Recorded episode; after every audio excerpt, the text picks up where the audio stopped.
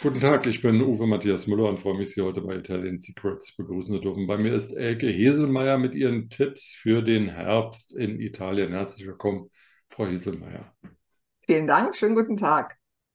Frau Heselmeier, wir waren schon am Gardasee. Wir waren in der Maremma und wir waren, ich weiß gar nicht wo, Auf Sardinien, auf Sardinien, im Herzen von Sardinien, im Herzen von Sardinien. Und wir waren immer sportlich unterwegs.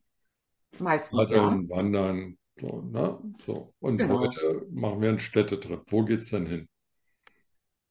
Ja, ich habe mir gedacht, wir gehen mal oder fahren mal in die ewige Stadt nach Rom. Schön.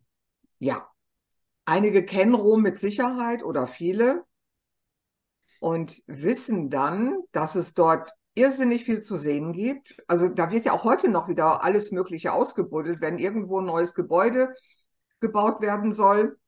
Und die müssen dann erstmal alles ausschachten, ausgraben und so weiter. Dann kommen noch wieder irgendwelche Ruinen von Anno Tobak zum Vorschein. Und dann wird das erstmal wieder abgesperrt. Das habe ich nämlich auch alles schon erlebt.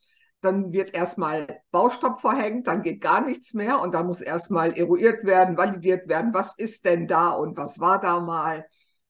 Und insofern weiß natürlich jeder, dass es in Rom wirklich an jeder Ecke, in, in jedem, ja, eigentlich ist, ist da jedes Gebäude fast historisch.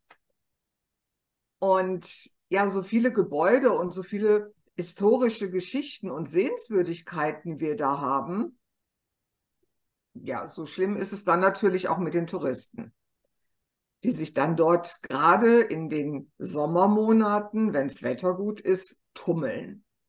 Und dann macht uns das natürlich nicht wirklich Spaß, sich da irgendwo einzureihen und zu warten, vielleicht zwei Stunden, bis wir dann endlich in ein Gebäude rein können, um das besichtigen zu können.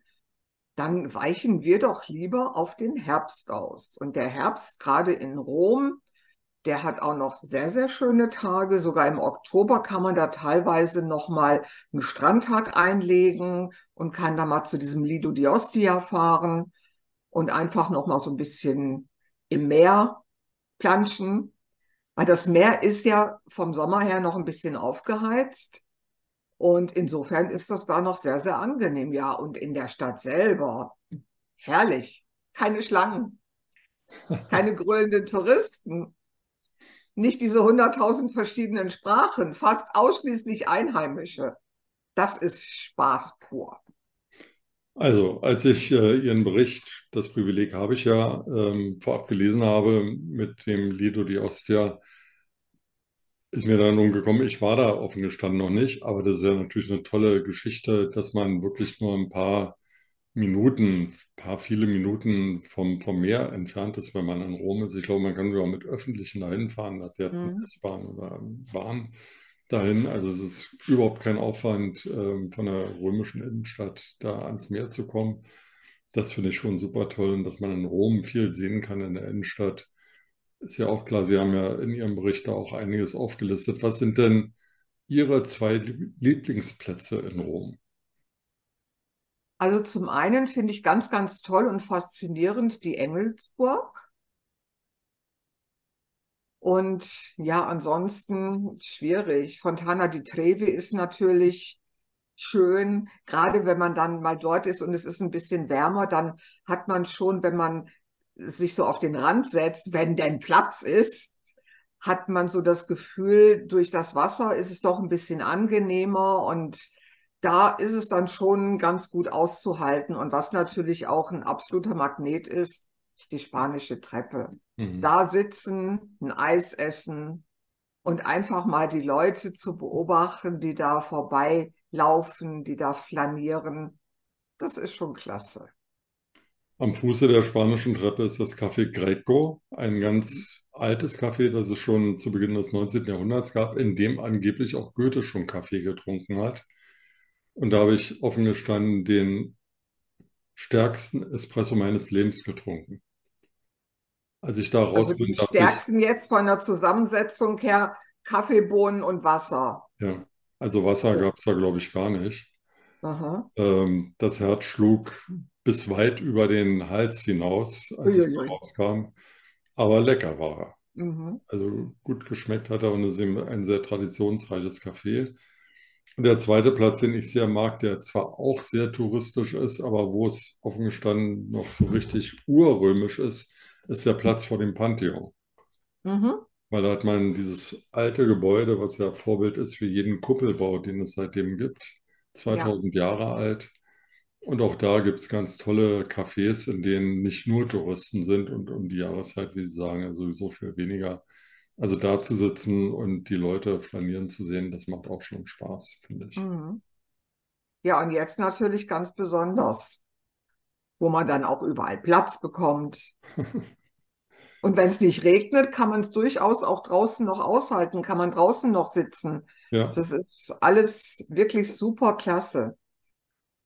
wobei äh, das Essen gehen in Rom ist nicht ganz einfach. Also ähm, da ist meine Erfahrung, wenn es eine Menükarte in mehreren Sprachen gibt, dann sollte man eher da wegbleiben, sondern man sollte vielleicht dann auch schon mal ein paar Schritte weg von der Innenstadt gehen und versuchen, dort ein ursprüngliches Lokal zu finden, ein Restaurant oder eine Trattoria, in der mehr Italiener als Touristen sind. Mhm.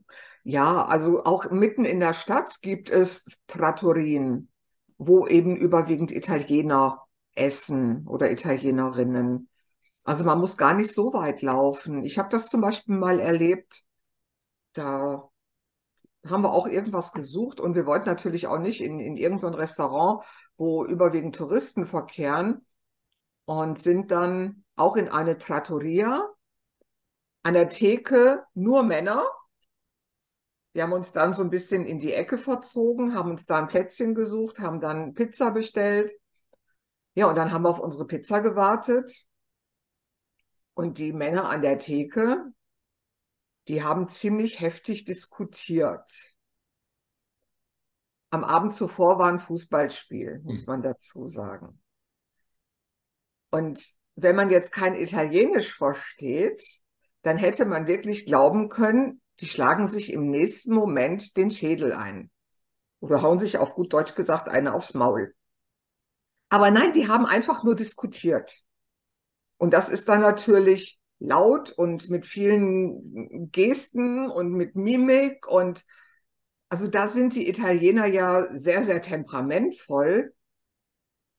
Und wenn man das mal erlebt hat, das ist schon, ja, ich denke mal, das werde ich mein Leben lang nicht vergessen. Das ist nun ganz, ganz viele Jahre her, aber das ist mir immer noch in Erinnerung, als wäre es gestern gewesen. Das ist schon viele Jahre her. Da war ich oft am Samstagnachmittag in einer bayerischen Gastwirtschaft und habe da auch Bundesliga geschaut, also ähm, FC Bayern gegen irgendwen. Es waren immer dieselben Leute da, die dann versucht haben, mit mir zu reden, was ein bisschen schwierig war, weil ich die nicht so gut verstanden habe. Und einer regte sich bei einem Spiel furchtbar auf. Und das Einzige, was ich verstand, war Schweinsteiger. Und er schimpfte also ganz offensichtlich über Schweinsteiger. Und äh, er hörte gar nicht mehr auf. Und er wurde immer lauter und immer krawalliger, bis dann irgendeiner reinrief, das habe ich verstanden, sei doch mal ruhig, der Schweinsteiger spielt überhaupt nicht mit. War das irgendein anderer, über den er hergezogen ist? Also nicht jeder, der über Fußball diskutiert, ist auch ähm, der absolute Fußballfachmann. Oder Ja, Fachfrau. Es gibt ja auch Fachfrauen mittlerweile. Genau. Hauptsache, man macht ein bisschen Eindruck auf andere. Vielleicht merken die das ja nicht, dass, dass das nicht stimmt, was ich da gerade von mir gebe.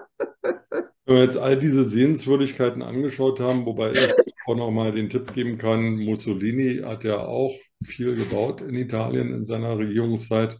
Und es gibt, gibt in Rom ein eigenes Viertel, das Mussolini hat bauen lassen. Da kann man den faschistischen Baustil mal ansehen und den vergleichen mit den anderen Bauten, die es in, in Rom gibt. Ähm, wenn man also all das erlaufen hat, was man ja tun sollte, da in Rom muss man, glaube ich, nicht unbedingt Bus fahren oder Mhm. mit der Bahn fahren, dann kann man auch laufen. Dann hat man ja wieder, wenn es nach mir geht, Hunger. Mhm. Da stellt sich die Frage, was kochen wir denn heute? Ja, wir sind ja, wie schon erwähnt, im Herbst und der Herbst hat ja ganz, ganz tolle Sachen, die er uns beschert. Da sind die Pilze, das sind die Maronen, Und Kürbis haben wir auch schon verarbeitet, allerdings in einer anderen Form. Wir haben sie in einer letzten, in einer der letzten Folgen mit Tagliatelle, also mit Bandnudeln gegessen. Und dieses Mal machen wir den Kürbis als eine Füllung für Ravioli. Mhm. Und wer es ein bisschen cremiger mag, der gibt dann halt noch ein bisschen, ja, entweder ein bisschen Pecorino drunter oder Ricotta. Und dann wird diese ganze Masse deutlich cremiger und ja, die ganze Konsistenz ist dann auch ein bisschen angenehmer. Und dann kann man da eben die Ravioli oder Quadrate, was auch immer man da machen möchte, füllen. Wenn man jetzt so ein, ein Ravioli-Brett hat, dann ist es natürlich einfach, weil man da diese Vertiefungen hat. Dann weiß man ganz genau, wie viel Füllung hineinpasst. Mhm. Ansonsten muss man das immer schätzen und manchmal ist es ein bisschen schwierig. Dann bekommt man diese Nudeln nicht mehr zu, weil zu viel Füllung drin ist. Dann platzt die aus allen Nähten. Also insofern ist so ein Ravioli-Brett schon ganz praktisch. Oder man muss halt ganz genau zirkulieren, dass man so in die Mitte dann die Füllung gibt und genau weiß, aha, so viel brauche ich jetzt für den Rand, damit das auch wirklich nicht platzt, wenn es dann im Kochtopf ist. Und dann machen wir dazu eine Salbeibutter. Mm. Darin werden dann die gegarten Ravioli geschwenkt.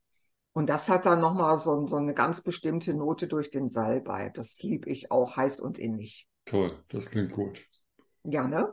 Was trinken wir dazu? Was trinken wir dazu? Ja, das ist eine gute Frage. Ich würde dazu einen Verdicchio trinken. Verdicchio aus den Marken, aus der Region Marke, weil der so eine schöne Säure, eine schöne Mineralität hat. Und das finde ich, das passt dann auch sehr, sehr gut zu den Nudeln, zu dem Kürbis. Das ist einfach so für mich die perfekte Mischung. Super. Ja, also ran an das Rezept und nachgekocht mit oder ohne Ravioli-Brett. Ich finde, ohne Ravioli-Brett hat es noch ein bisschen mehr Manufakturcharakter und ein bisschen. Ja, genau. Ja, so kriegen wir ja ein. Muss ja nicht alles mechanisiert sein. Man kann ja auch ein bisschen basteln. Ja, dann weiß man erstmal, was man gemacht hat und dann schmeckt es vielleicht nochmal so gut. So ist es. Frau Heselmeier, dann danke ich Ihnen heute für den Ausflug äh, nach Rom an den Lido di Ostia und in die römische Innenstadt. Wir haben uns ausgetauscht über ein paar Cafés. Wir haben das Rezept der Woche. Dann denke ich, war es das für heute. Ja, dann wünsche ich viel Spaß beim Ausprobieren und wir sehen uns nächste Woche wieder. Ich freue mich drauf. Ich mich auch. A presto. Ciao. ciao. ciao.